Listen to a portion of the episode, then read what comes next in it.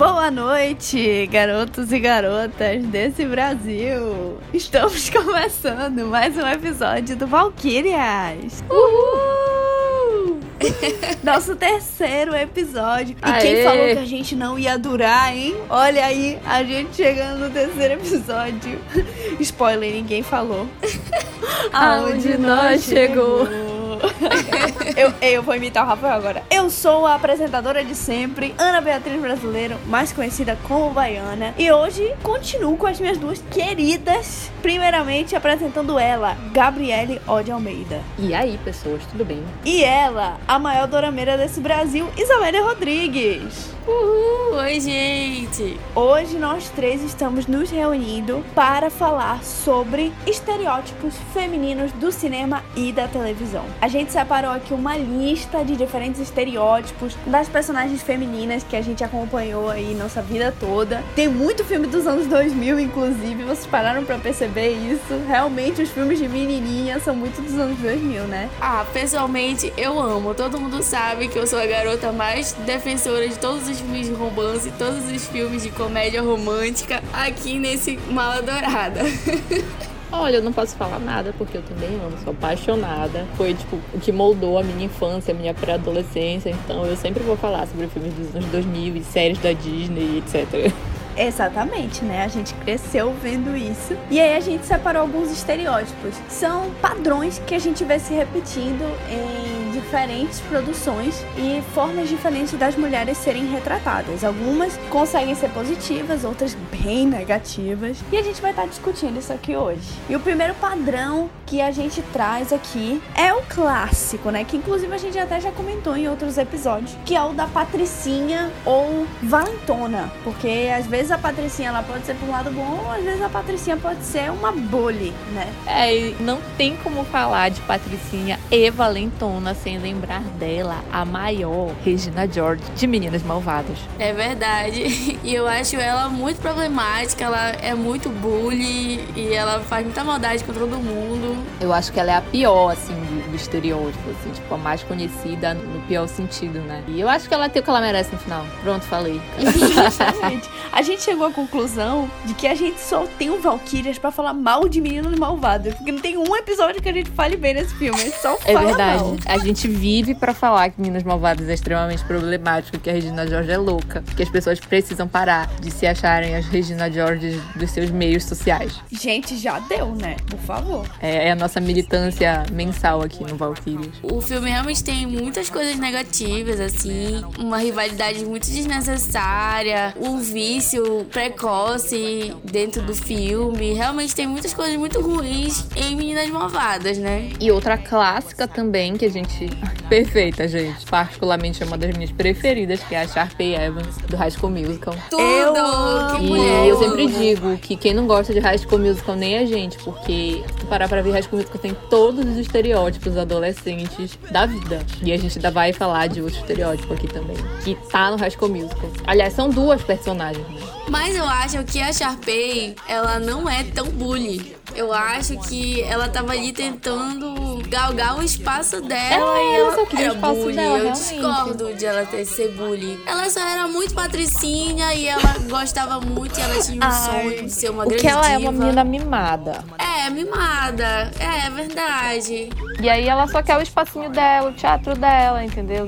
A menina do nada ali vem querer pegar o teatro dela, que história é essa? Foi, pois é. A menina brotou do nada, entendeu? Ficou logo interessada no boy que ela gostava. Pegou o lugar dela no teatro. Eu também ia ficar irritada, gente. É, eu acho que ela apenas reagiu. Pra toda ação, uma reação, né? Eu também passo pano pra Sharpay, mas que ela praticava bullying, ela praticava.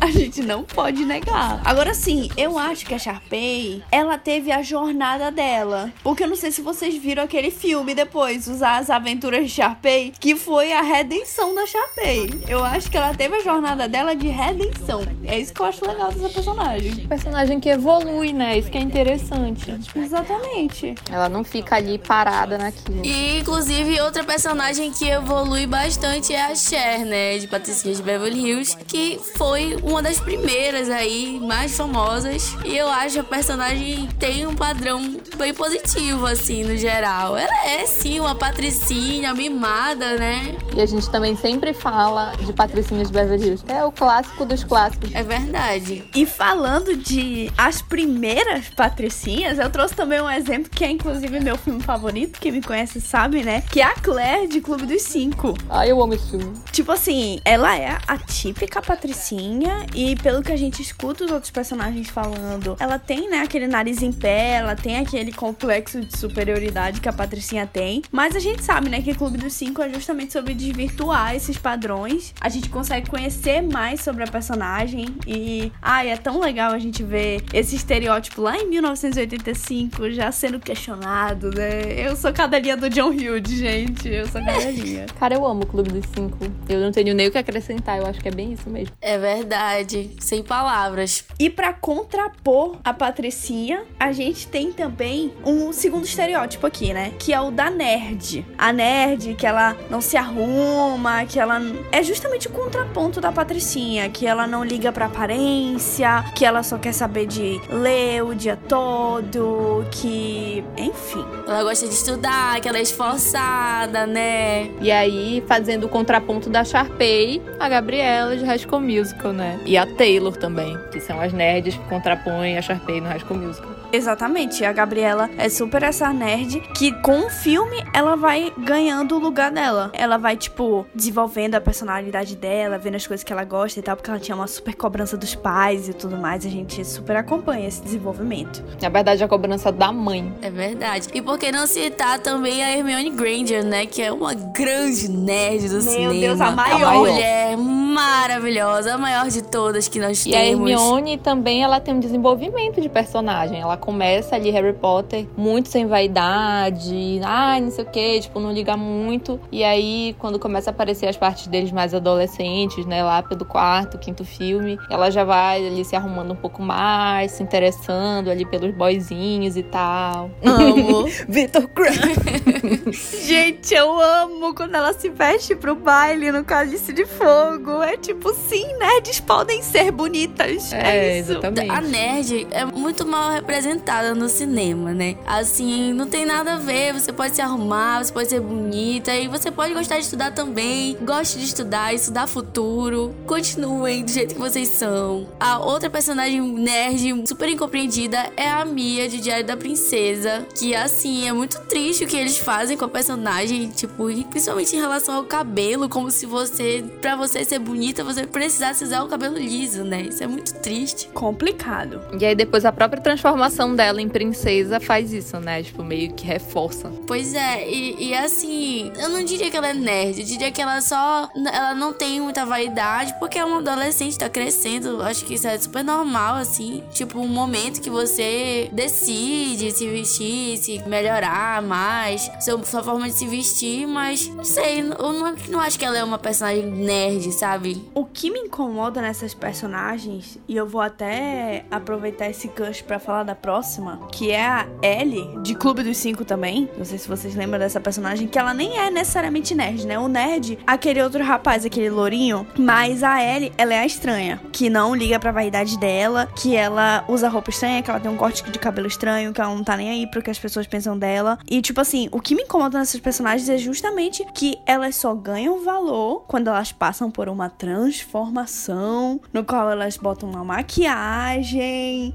E, mano, que isso, né? A gente cresceu vendo isso, gente. Quando a gente para pra pensar, tipo, muito problemático. E se torna o padrão. Muito triste, pois é. É tipo no 12 é demais, que tem a Sarah Baker, né? Que é skatista e tal. Aí quando ela quer sair com o boyzinho lá dela, aí a irmã dela lá, a Hilary Duff, vai e faz uma make cor-de-rosa nela. E não, só é menina se for assim. Ai, eu amo essa personagem, a skatista. Eu odeio o que fazem com ela no filme. E por fim, tem também a Lenny. Lenny? Laney? Não sei. Que é de Ela é Demais. Mais famoso como She's All That.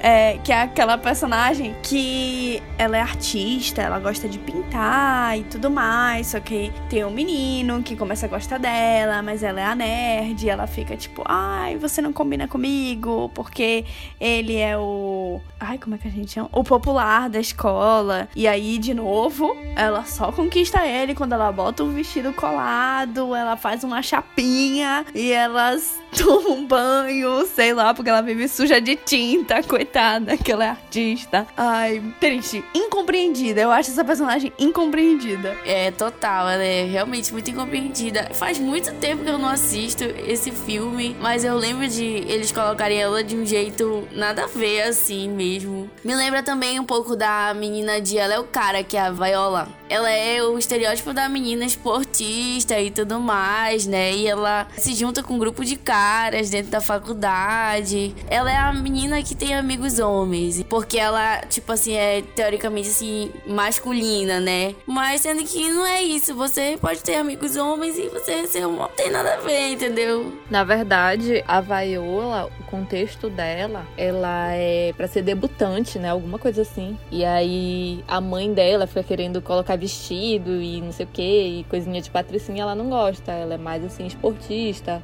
E aí que ela cria toda aquela fique lá de, de jogar futebol e tudo. E tem o ela e os caras. Ah, será que eu tô confundindo? Ela é criada só com o pai dela. E aí ela vai morar na fraternidade só com os caras, porque ela não se sente confortável na capa. Ah, que é então é mesmo. É, eu tô confundindo. Eu acho que então que eu, o que eu vi foi o ela e os caras. Ah, tá explicado então. Gente, o artigo faz toda a diferença na língua portuguesa. Mas, assim, eu não lembro se no ela e os caras, ela é esportista também. Eu acho que não. Ela só é aquele tipo que não é muito feminina dentro do padrão da loura patricinha. Ela só é assim mais despachada. E no Ela é o cara, ela se apaixona por um menino, né? Do time dela e tudo. Porque normalmente essas personagens mais masculinas, inclusive, são usadas pra estereotipar as lésbicas. Toda lésbica é mais masculina e tudo. Inclusive, eu já ia citar Meninas Malvadas de novo aqui, com a personagem da Jane, que é a lésbica. Ai, gente, a gente só vai falar mal de Meninas Malvadas. Mas é isso.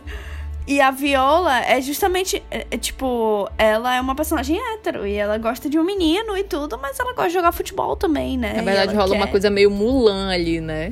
É total Mulan, inclusive. E aí tem a Bridget, de Quatro Amigas e um Desviajante, que é uma personagem bem forte também, né? E ela também é hétero, ela foge ali do que colocariam como uma menina lésbica, mas ela não é. E ela é uma personagem bem. Ela tem, assim, uma profundidade psicológica ali, com traumas tudo mais. Então eu acho uma A Blake Lively, maravilhosa. Eu nunca assisti Quatro Amigos de Viajante. Vou ficar devendo falar sobre a personagem.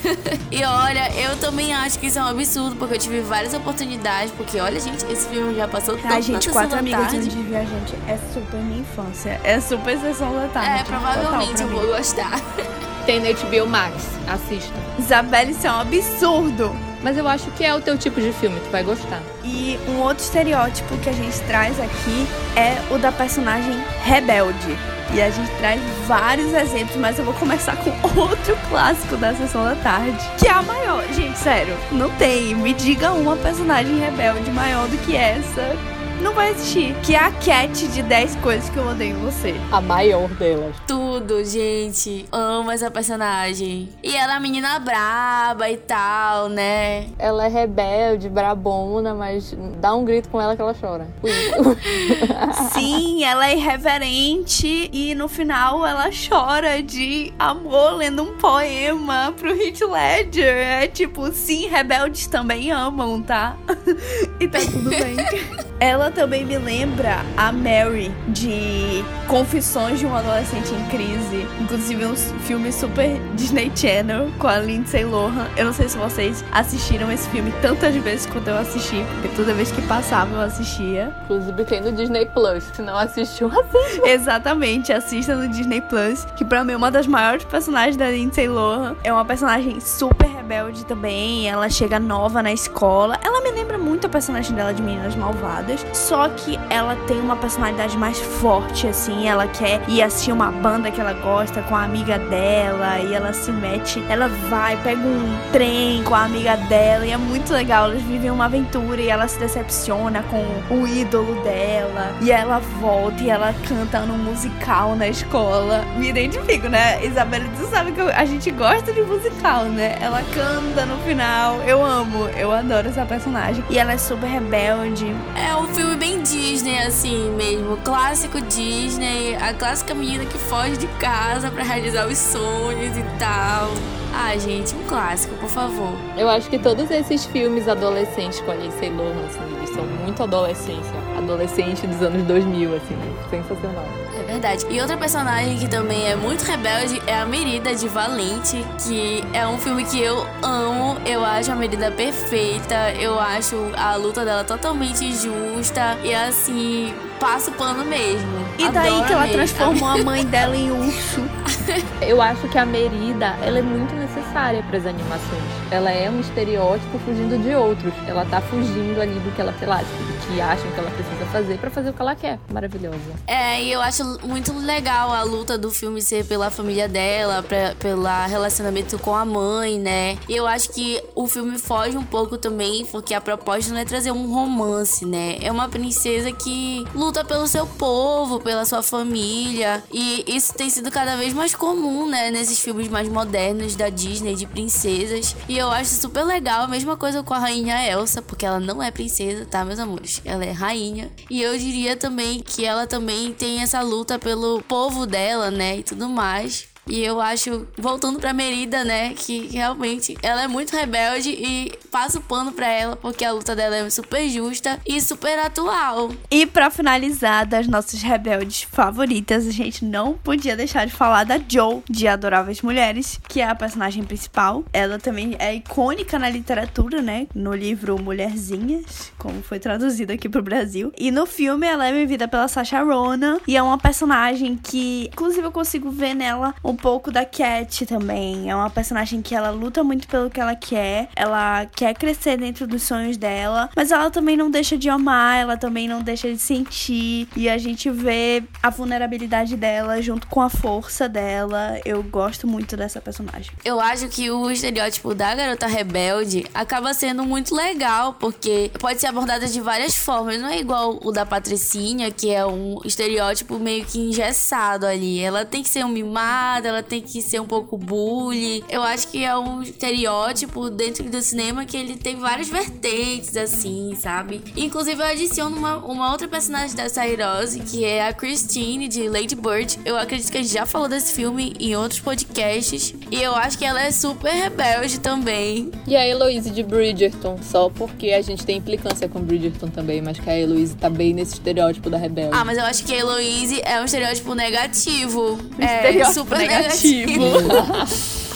Ela não deixa de ser rebelde. é, realmente, ela é rebelde. Essas personagens, a gente sempre acaba vendo uma vulnerabilidade dentro delas. E eu gosto disso. Eu gosto dessa camada das rebeldes. É, eu acho que tem uma toda uma luta interna, né? Tipo, de, de valores e de coisas que elas querem pra vida delas. E coisas que elas no final veem que não é bem aquilo. Eu gosto do estereótipo da garota rebelde. Acho que foge um pouco. Eu acho que a rebelde, ela acaba ficando num local ali de que ela não quer ser algo. Ela quer fugir de algum padrão que é estabelecido ali dentro da realidade dela. E normalmente ela quer sair daquilo ali de qualquer forma. Então acaba que a rebeldia é meio que a tábua de salvação para ela. E, e isso é bem comum. Tem em comum essas personagens. Então às vezes elas podem até fazer umas coisas meio sem noção e tal, mas na verdade elas querem fugir daquele padrão que é imposto na realidade delas. Então a gente consegue até se ver muito nelas, apesar de que são formas assim exageradas, né, que o cinema coloca de mostrar as mulheres e tudo, mas que na realidade todas nós temos um pouquinho dessa rebeldia, né, de querer se libertar de alguma coisa, de alguma situação, enfim. Então eu acho que a rebelde, ela acaba sendo muito positiva se a gente souber interpretar. E é um estereótipo que foge também do romance. Vocês podem ver que eu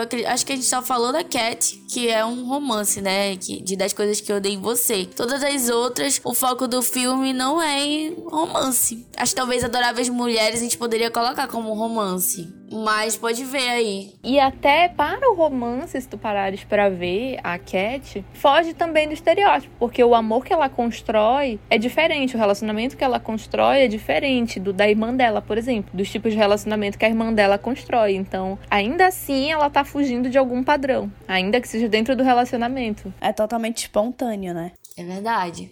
E aí a gente já vai falando em rebeldia, nerdices e tudo mais, a gente tem o estereótipo da leitora, que pode ser que ela não se importe com mais nada, só com leitura ou não.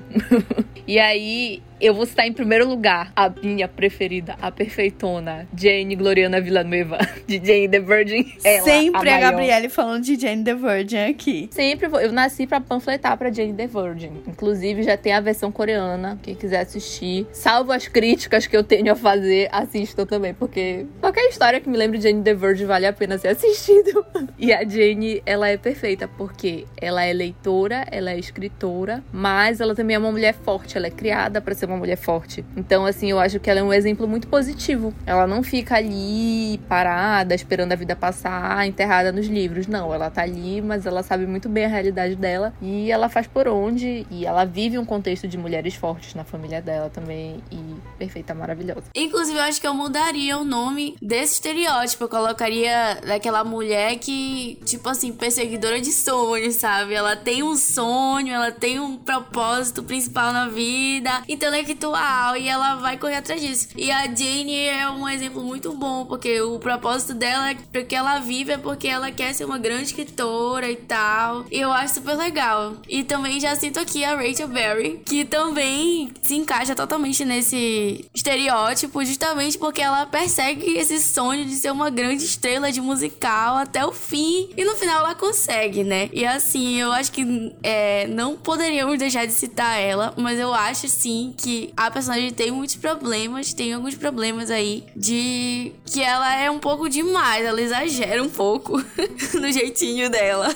Eu gosto muito da personagem da Rachel. Ela realmente, ela é aquela mulher que ela é totalmente focada no sonho dela, mas ela chega a ser obsessiva, né? E ela me lembra muito a personagem da Sharpay. A diferença é que a Rachel, ela sofre bullying na escola, porque ela faz parte do Glee Club, e a Sharpay, ela tá numa posição de poder, ela é patricinha e ela tá acima de todo mundo. Mas elas são personagens muito parecidas, porque elas querem o mesmo sonho e elas estão ali com a mesma motivação. Então a Rachel, ela é isso, ela quer ser uma estrela e ela corre atrás disso. Eu lembro daqueles episódios de Glee que mostra ela acordando cedo e ela cantando na esteira dela, assim, maluca, tá ligado? Ela fazendo tudo, assim. Eu amo a Rachel, gente. Mesmo ela tendo todos os problemas dela, eu acho uma personagem super icônica, assim, super peculiar. E a Rachel dá uma reviravolta completa na vida dela, porque no final ela fica como o cara popular da escola e ela vira uma grande estrela de musical. Então ela tem uma virada sensacional, justamente porque ela é essa mulher que corre atrás do sonho dela até o final. Gente, eu quero fazer uma, uma grande pausa reflexiva aqui, um minuto de silêncio para as personagens esquecidas dos tópicos passados, tá? A gente esqueceu uma das maiores patricinhas da nossa geração, que é a Mia Colucci. Meu Deus. Nossa,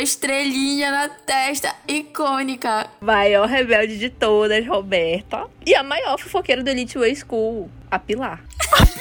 A Pilar! Gente, uma grande pausa reflexiva para essas três personagens. E se a gente tivesse uma categoria mosca morta, entraria a Lupita. Mas a gente Ah, não tem essa discordo. categoria. Pô, amiga. Discordo, gente. Lá vem Isabelle panfletar a Lupita. Ah, não, velho, não. Eu gosto da Para. Lupita. Não, eu gosto da Lupita, mas a bichinha mosca morta, ela é. Tipo, ela é uma garota centrada, assim. é, sei É lá. pateta ela. Não tem personalidade. Não tem personalidade. A minha Colucci moldou gerações, meu Deus. E ela é outra que corre atrás dos sonhos dela, entendeu? E é isso Gente, aí. simplesmente a estrelinha na testa. A tristeza dela de quando o pai dela queria que ela passasse o aniversário em Paris e ela liga desesperada. Meu Deus, como a gente esqueceu delas. Muito Fica o problem. disclaimer. Fica o disclaimer. Ai, gente, era, era isso. Um minuto, um minuto aqui, pausa do nada que eu lembrei. A gente pode voltar pra programação normal, né? Finalizando a categoria, iniciando a outra, que é uma categoria grande e que a gente tem uma grande crítica à Disney aqui, galera. Que é a categoria da menina burra. Eita. A menina burra. E por que uma grande crítica à Disney? Porque a gente sentou e pensou que as grandes séries, não sei as de agora, porque já não tá muito ali na minha alçada, mas aquele Hannah Montana, Feiticeiros de Waverly Place, Gêmeos em Ação, enfim, tipo, Visões da Raven, Brilhante Victoria, que não é da Disney no caso, mas que tá tudo ali naquela coisa Disney, Nickelodeon sempre tem a melhor amiga burra. E aí a gente tá bem assim, deu um pane no sistema aqui quando a gente percebeu isso. A gente só percebeu isso escrevendo esse roteiro, inclusive, que a gente parou para perceber essas personagens. E detalhe, que a menina burra é sempre engraçada. Pois ela é, o alívio ela é sempre cômico. alívio cômico, né? E a gente traz aqui como exemplo a London Tipton, de Gêmeos em Ação. E ela é a patricinha burra, né? Tipo assim, tudo que é para ser engraçado vem da burrice dela. Tem a Lily, melhor amiga da Hannah Montana, né? Da Miley Stewart. A gente tem a Chelsea das Visões da Raven. Inclusive, o que me incomoda muito com a Chelsea é que ela é para ser a engraçada absurda e vegana. E, tipo, sempre rola aquela coisa ali meio alternativa, né? Pra ser a, a melhor amiga burra. Como é que tu falaste, Isabelle? O estilo delas acaba se repetindo de certa forma. É, o estilo borrou, uma coisa meio garota mística, é, uma coisa meio cristais, assim. E geralmente ela é vegetariana. Eu não sei qual, da onde que tiraram isso. A minha amiga Gabriele pode falar mais. Não, gente, a minha revolta, porque, tipo assim, aquele episódio que a Chelsea come o hambúrguer errado, que ela come de carne no lugar do, do hambúrguer vegetariano, dizendo que é uma delícia. Gente, não existe isso pra mim. Se eu comer um hambúrguer de carne, eu passo mal. Não existe. Eu achar perfeito e maravilhoso. Eu acho um surto total aquilo, sinceramente. Fica aí a minha revolta. Mas aí eu faço um contraponto. O contraponto da cena da Phoebe, quando ela se sente obrigada a comer vitelo. Nossa, aquela cena me marcou muito, assim. Porque, assim, a gente vê que tem ali um sentimento, sabe? Tipo, com aquele alimento que pra ela tem um outro sentido, sabe? Eu acho que a Phoebe entra nesse grupo, mas eu acho que até certo ponto é positivo, sabe? Porque a reflexão que a Phoebe traz é bem legal, sabe? Porque ela tem um motivo para ela ser daquele jeito. Ela é um pouco esquisita, mas, tipo, a ideia é, tipo, que ela passou por muitas situações na vida e tudo. Aí eu não sei até que ponto é bom ou não, sabe? Mas tem ali uma reflexão. Não é só uma coisa vazia. Não vejo uma coisa vazia. E tem uma clássica também do cinema brasileiro. Aliás, cinema não, da televisão brasileira, que é a Magda, né? Do Sai de Baixo. Que na verdade ela é muito humilhada ali pelo, por todo mundo, assim, pelo marido dela e por todo mundo e tal. Então, tipo assim, ela é pra ser aquela burrona, engraçadona, que fala os piores absurdos e tal. E, tipo, a gente percebe que a gente, tipo, a gente acha graça se a gente não tem uma reflexão. E na verdade, nem sempre é tão engraçado assim. Será que eu tô sendo chata? Mas, sei lá, sabe? Tipo, a gente é muito acostumada a rir das mulheres, assim, nessa situação, sabe? E eu acho que isso é negativo para a forma como a gente enxerga, né, as outras também. Ah, é verdade. Concordo totalmente. É totalmente negativo esse estereótipo. Por favor, pessoas importantes, vamos dar uma segurada. Não é legal isso daí. Meu amor, dois anos vai viver, entendeu? E também, agora partindo do estereótipo da burra, a gente também tem outro estereótipo clássico das personagens femininas, que é da fofoqueira. Eu acho que assim, o tópico da fofoca, ele se tornou mais aceito socialmente. Vocês não acham que a fofoca se tornou um ponto mais aceito? As pessoas estão aceitando mais a fofoca hoje em dia. Eu acho que a fofoca, quando ela não prejudica ninguém, quando você só quer saber da informação por saber, tá tudo ok problema é tu espalhar e inventar. Aí fica aquela fofoca negativa. Ah, gente, eu acho que a fofoca é uma coisa negativa, geralmente. Não faz muito bem pra ninguém, não. não. Tipo assim, existe uma fofoquinha saudável, fofoca saudável. Tipo assim, ah, não, tá aqui É, não faz mal a compartilhando ninguém, né? situações e tal. Tem que edificar, galera. Agora tu não pode edificar prejudicando ninguém. Exatamente. Que é o caso das personagens. Que é o né? caso dessas personagens, né? E a gente tem a clássica, mais uma vez aqui, trazendo meninas malvadas, que é a Gretchen. A Gretchen é uma personagem Que luxo, gente. Gente, eu amo! Ai, é tão barro. Que ela é moldada na fofoca. Falam que o cabelo dela é daquele tamanho por conta dos segredos que escondem ali, porque ela sabe a fofoca de todo mundo. E ela tem um quê da burrice ali também, né? Assim, apesar de que a Karen é a personagem burra, de meninas malvadas, né? Mas a Gretchen também é uma personagem que ela é total domada pela Regina George e tudo mais. Então, assim, mais uma vez, a fofoqueira também é a fútil, é aquela que não tem muita perspectiva. Eu não sei se todo mundo conhece o filme The Duff, que provavelmente tem na Netflix. E que Duff é justamente uma expressão usada lá nos Estados Unidos para falar, tipo, menina feia, que sofre bullying e tal, dentro daquele padrão. E aí a gente tem a Madison, que é a bonitona, a patricinha ali, arrumadinha e tal, popular da escola e que ela prejudica a Duff de uma forma tipo, muito, muito negativa, assim, sendo bem redundante, né? De prejudicar, é óbvio que é negativo, mas ela faz ali uma maldade pesada com ela. E não é legal, né, galera? Façam isso em casa. E o maior de todos é a Gossip Girl, né? Que, enfim, todo mundo é fofoqueiro ali. Todo mundo é fofoqueiro ali, né? Então. Todos os personagens da série entram nesse estereótipo. E é só umas coisas super pesadas em Gossip Girl, assim. É umas fofocas de umas coisas assim. Meu Deus! Muito chocante. É, tem toda aquela onda com as drogas e tal. Assim, acho pesado. Mas realmente não tem como citar a fofoqueira sem citar Gossip Girl. E a maior fofoqueira de todas. Qual é, Isabela? A maior fofoqueira de todas? Lady Whistledown. Ah, sim, é verdade. Que não vamos revelar quem é. Verdade. Não me dê esse spoiler que eu não sei quem é. E aí, você que tá me ouvindo e não leu o livro, o quarto livro, ela é revelada de uma maneira icônica. Infelizmente, a Netflix estragou totalmente os livros, né? E não há perspectiva de acontecer a forma, mas a forma como ela é revelada, gente, é assim, sensacional. Então, fique acompanhando aí e leia os livros. Amiga, eu já li até o terceiro. Eu vou ler o quarto agora só porque tu falou isso. Olha, é um luxo. É o luxo. Agora eu quero saber. Vou ler o quarto e eu te trago aqui o que, que eu achei. Sim, tá bom. E temos a Pilagem Rebelde, não vamos esquecer. E a Pilar, que citei ali, dentro do universo de Rebelde, a Pilar, né? E a Pilar, uma grande fofoqueira. Agora a gente entra em outro estereótipo clássico, que é a da romântica platônica. Aquela personagem que ela vive pra amar, vive pra acreditar naquele amor, naquele príncipe cantado, naquela coisa. Não necessariamente é a personalidade principal dela, mas em algum momento ali da trama ela se torna isso. Exatamente. Só pra deixar claro.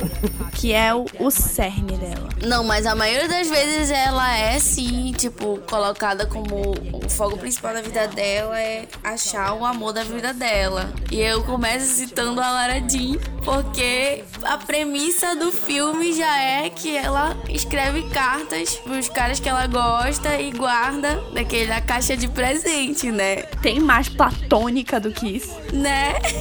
Eu acho meio doida, assim, sabe? Mas tudo bem, né? A gente não tá aqui pra julgar. Quem somos nós pra julgar? Pois é, mas é assim, acho que o contexto ali é mostrar que ela é tímida e que ela não consegue expressar o sentimento dela e tudo mais. Outra personagem super romântica platônica que eu sempre lembro quando eu penso nesse estereótipo é a Charlotte, de Sex and the City. Que ela, inclusive, é um amor, é uma fofa, mas ela é a única do grupo de amigas que quer casar, que sonha com aquele marido e ter filho e ter a casa dela e tudo mais. Ela é realmente movida por isso. E é muito engraçado nas conversas delas em Sex and the City que ela sempre traz aquele ponto de mais esperança. Ai, mas eu acho que ele, não sei o que. Ela é sempre mais esperançosa. Sabe outra romântica platônica que, que a gente não pode esquecer de citar? É a Gisele, de Encantada, que é a maior, gente, fofíssima. A maior romântica platônica que acredita no beijo de amor verdadeiro. Muito, muito fofa, muito fofa. E ela é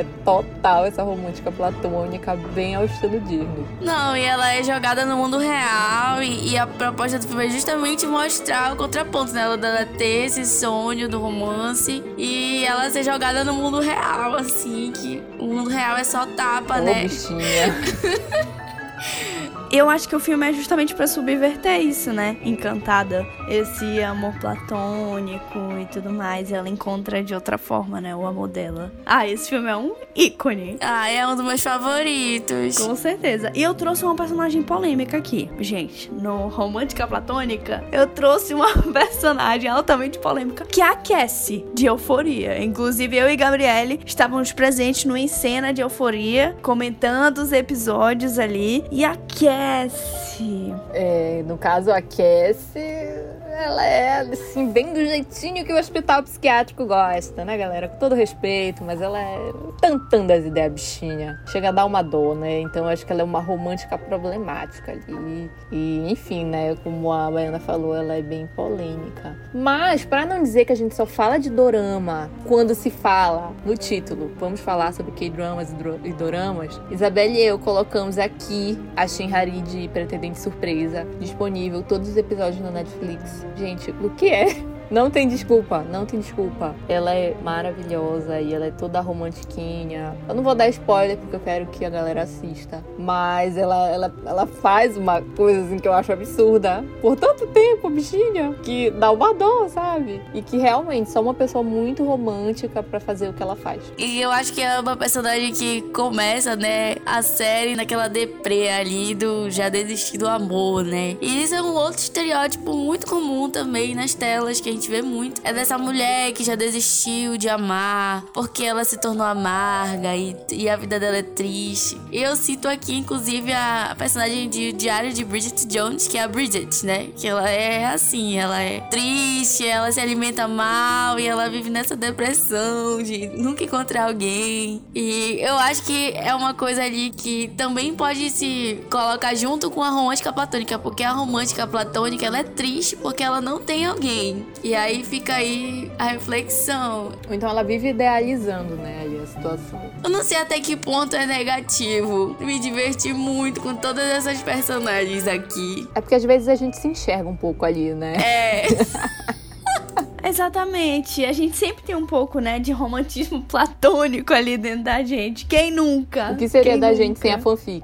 Exatamente. Exatamente. É o ato de fanficar. Perfeito, Gabriela. Achei perfeito. É um verbo, fanficar. fanficar. É, exatamente. Aproveitando esse ponto daquela personagem que já desistiu do amor e que tá focada em outra coisa, né? A gente traz a personagem workaholic. É aquela que, em tese, ela dá conta de tudo, ela é aquela mulher de sucesso que consegue tudo que quer, mas que quando a gente conhece mesmo a personagem, as camadas da personagem, aquilo é fora da realidade, né? Aquilo na realidade não existe. E vem eu de novo com a minha queridinha falar de Sex and the City. Ela vai, cada tópico ela coloca uma personagem. Exatamente, eu vou falar todos os personagens de Sex and the City até o final do episódio, hein? Mas a Miranda, ela é o clássico workaholic, né? Aquela personagem que ela não acredita em casamento. Ela é prática, né? Ela é amargurada, ela é prática. Ela, ai, você tá, tá sofrendo por causa de homem? Minha filha, peraí, pô, eu tô preocupada com o meu salário no fim do mês, entendeu? Ela é essa personagem total. E eu gosto da Miranda porque a gente vê outras camadas dela. Ela é a personagem. Eu não queria dar spoiler, mas assim, Sex and the City já tem muito tempo no ar, né, gente? Então, acho que eu já tenho uma liberdade criativa aqui, né? Mas ela é uma das poucas que casa, que tem filho. Então, assim, a vida dela vai um pouco diferente do que ela imaginava e ela vê muita realização dentro disso. Então, acho legal, subverte um pouco o que ela esperava da trajetória dela e ela se vê feliz naquilo, apesar de, enfim, né? Na série, quando a gente acompanha, ela tá muito lidando com o dia a dia disso, que é difícil, né? É a realidade de muita mulher por aí, inclusive. É, e outra personagem, pegando esse gancho aí, é a Margaret de A Proposta, que ela também é essa mulher super dona de si, trabalhadora, a chefe, se veste muito bem, porque todas essas personagens aqui, queridas, elas se vestem muito bem, são super elegantes. E aí surge aí o, o personagem masculino e ele é aquele choque, né? Eu acho que o filme já é clássico, né? Então eu acho que eu também já tenho uma certa liberdade aqui para falar de a proposta, que ela conhece o cara e aí, tipo, a gente vê que ela tem várias camadas e que ela não é essa mulher que é uma torre forte, que ela é uma mulher sensível e tudo mais. Enfim, gente, eu adoro a Margaret, apesar de a gente saber que esse é bem estereotipado mesmo, tanto que ela é aquela chefe que todo mundo odeia, né? Tipo a Miranda de Diabo Veste Prada. Super bem vestida e super problemática. Nossa, clássica também. E não fica muito distante também a Yun Seri de Pousando no Amor, que ela também é uma chefona ali, ricaça, e que os funcionários todos têm medo dela e tudo. E ela também é uma, é uma personagem, assim, com muitas camadas. Então, o que eu gosto dessas personagens todas é que elas tentam ali se fazer de duronas, mas que no final todo mundo tem o seu lado sensível, né? Apesar de, ah, não, não existe você ser o tempo todo ali, sempre forte forte, sempre, sei lá, incisivo. E até mesmo é uma forma das pessoas dizerem que essas mulheres podem parecer masculinas. E na verdade, quando a gente vê os personagens masculinos que fazem o que elas fazem, eles também geralmente têm muitos traumas. Então, assim, em Pretendente Surpresa também, o, o personagem masculino principal, ele é um workaholic, mas ele tem muitos traumas. Então, eu acho que acaba sendo equivalente tanto a personagem quando ela é mulher, tá ali naquela realidade, quanto também o homem. Eu acho que esse tipo de personagem sempre guarda ali algum tipo de trauma, algum tipo de, sei lá, alguma situação triste. É, eles têm, eles têm uma camada um pouco sombria ali. Então eu acho muito interessante da gente perceber ali o que que, o que, que eles têm para mostrar pra gente. E eu acho que é até ensinar, né? Principalmente como não ser. é, são as nossas incompreendidas, as mulheres workaholic que sempre dão conta de tudo, que são mulheres fortes e tudo mais. Elas são todas incompreendidas, porque na verdade as pessoas que as consideram assim, elas só conhecem um lado, né? Um lado profissional de repente, ou um lado mais sério, né? E geralmente elas têm um motivo para ser dessa forma. Geralmente é no sentido profissional e, enfim, quer que, que a mulher seja o quê? E elas, na maior parte das vezes, são representadas até de uma forma mais masculinizada, né? Principalmente no visual. É usando aquele blazer, é um negócio mais escritório, assim, mas sempre puxando mais pro masculino. É aquela mulher mais bruta que não tem medo de falar o que pensa. Enfim, eu acho que é algo que a gente pode se desprender um pouco. Porque que a mulher que trabalha muito, ela tem que ser mais masculina. O que, que tem a ver? É, eu acho que acaba que o mercado de trabalho meio que obriga, né, um pouco. Essa é uma característica associada aos homens, de ser aquela pessoa focada, de ter uma opinião mais incisiva e tudo. Então acaba que quando se vê uma mulher agindo dessa forma, tu achas que ela é masculina. E na verdade, se fosse um homem, ninguém ia estar reclamando, né? Como no Diabo Veste Prada, o cara fala da Miranda, né? Eles falam ali conversando sobre a Miranda Andy esqueci o nome do personagem, aquele lourinho lá. Que eles estão falando, ela fala: ah, se a Miranda fosse um homem, ninguém tá falando nada, tá todo mundo aplaudindo. Na questão da idade, né? Ela, ela ali tá com uma idade avançada, então eles já querem ali uma mulher mais jovem. Mas se ela fosse um homem, não. Sendo um homem, não. Quanto mais velho, melhor, é respeitável, as mulheres continuam desejando. Agora a mulher não, ela sempre vai sendo deixada de, de lado ali, de certa forma. Então a gente tem muita coisa para pensar sobre esse estereótipo, porque ele acaba refletindo muito na gente, né? Exatamente. E eu, como Swift de carteirinha, não podia deixar de mencionar o clipe da Taylor Swift de The Man, que é exatamente sobre isso. Gente, isso não tava no roteiro. Eu simplesmente lembrei do clipe de The Man. Sério. É muito sobre isso. Assistam. Ai, não, a Taylor Swift é chata. Não, não quero falar sobre Taylor isso. Taylor é uma diva, por favor. Amiga, sério, essa música dela, esse clipe é muito sobre isso que a gente tava falando, por isso que eu tô indicando aqui no podcast, tá? Mas eu sou Swift também. Que fique claro, não tenho vergonha de falar. Pois devia ter. Ouve aí até o final do podcast e já corre pro YouTube pra ver o clipe da Taylor. Ai, gente, não, bora, bora trocar de tópico. Bem, pra finalizar, a gente vai finalizar com coisa boa, né? Com aquelas personagens que são aquelas guerreiras, normalmente muito sensatas, que sabem o que quer, que lutam por aquilo e que a gente se espelha nelas, né? São personagens que a gente traz aqui de uma forma muito positiva. E que bom que a gente tem uma lista muito longa nesse tópico. Fico feliz, inclusive, por a gente ter pensado em tantas. Mas as duas primeiras que eu vou trazer aqui são da saga Star Wars, que é a Princesa barra a General Leia, que ela começa como Princesa Leia, mas depois ela se torna uma general da República. E enfim, essa personagem, ela com o tempo, ela vai criando muita autonomia dentro do arco dela. E eu gosto muito da Leia por conta disso. E a gente tem também a Rey, que vem da nova trilogia de Star Wars, que também é muito dona de si, muito dona do destino dela, da jornada dela. E a gente curte muito. Ninguém gosta de Star Wars? Não. Baiana, tu que é a nerd daqui, tu que sabe essas coisas. que ódio. Não, gente, eu nunca tive paciência pra Star Wars. Deus que me perdoe. Ou coisa chata. Eu confesso que eu nunca, assim, tive curiosidade pra assistir. Ai, que tristeza, amiga. Mas tudo bem. Zero paciência. Triste.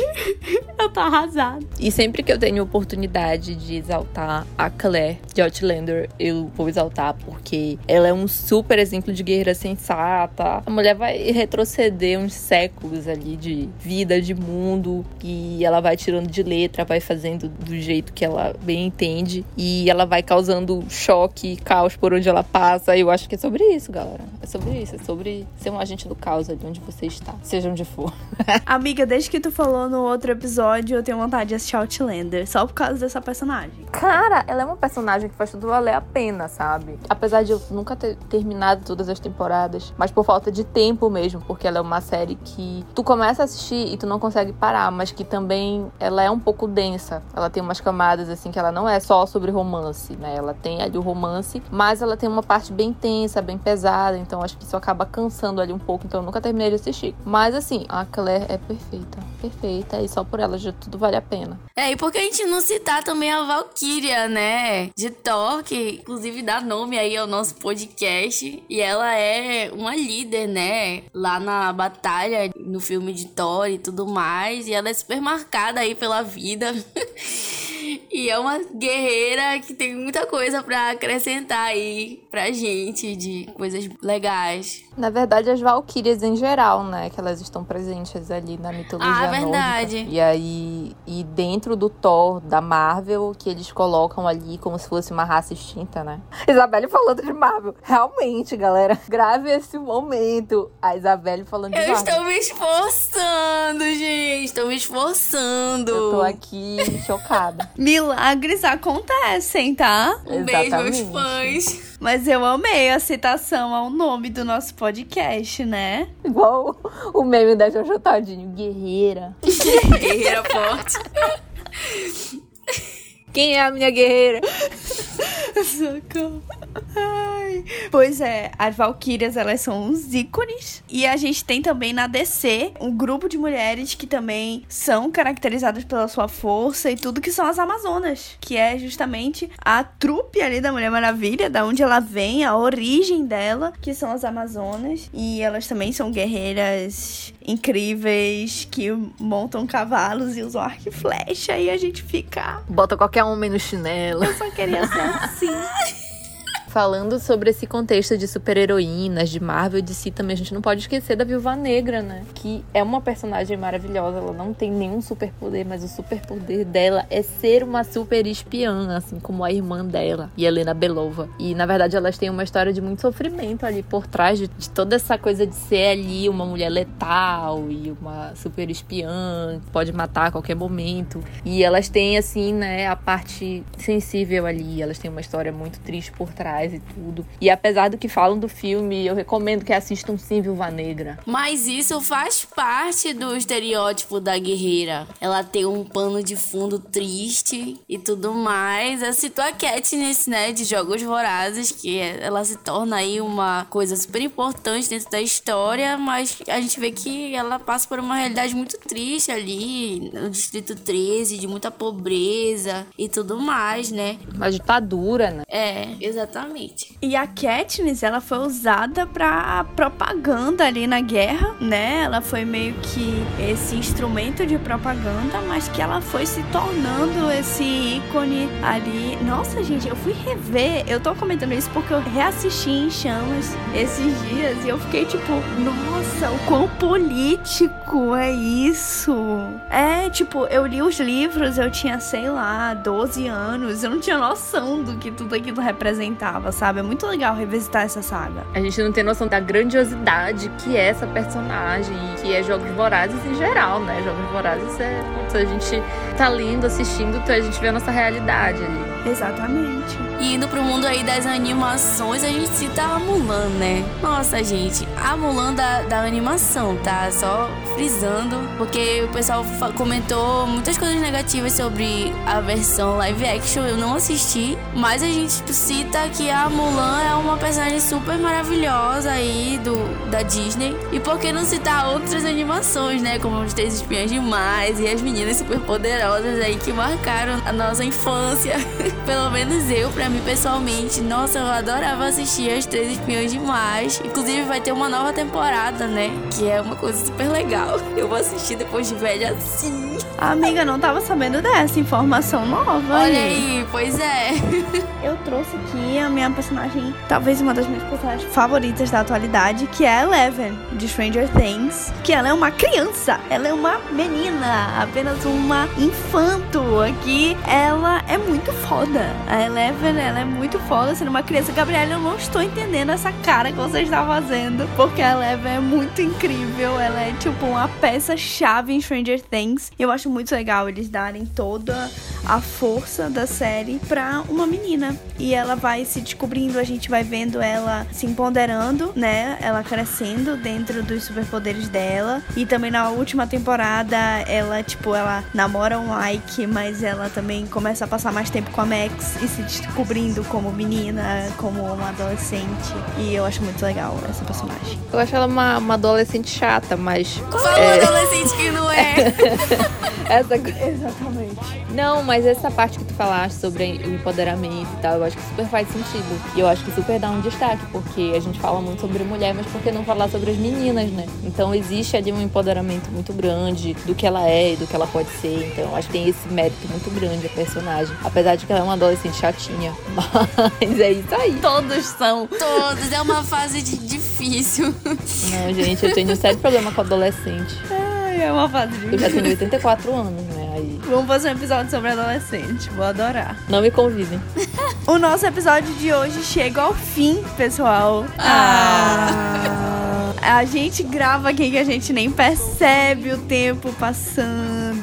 Poxa, acabou mais um Valkyrias. Eu espero que vocês estejam gostando de escutar a gente aí todo mês. Eu espero que vocês estejam gostando dos temas também que a gente está trazendo. E se quiserem indicar mais coisas, se quiserem pedir sugestões, estamos totalmente abertas. E é isso, pessoal. Nos encontramos no próximo episódio. Queria agradecer mais uma vez a presença da Gabriele e da Isabelle aqui. Ah, obrigada. Eu também adorei gravar. Eu achei maravilhoso. A gente contem sempre comigo. É super divertido pra gente. Exatamente. E eu espero que as pessoas que escutem se divirtam tanto quanto a gente se diverte gravando, como eu sempre falo. Verdade.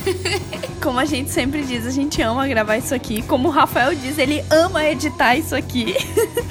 Porque para ele é o podcast mais engraçado de se editar. Então nós somos as suas queridas amigas Valkyrias. Conte sempre com a gente. Exatamente. E tchau. Beijo, gente. Tchau. Tchau.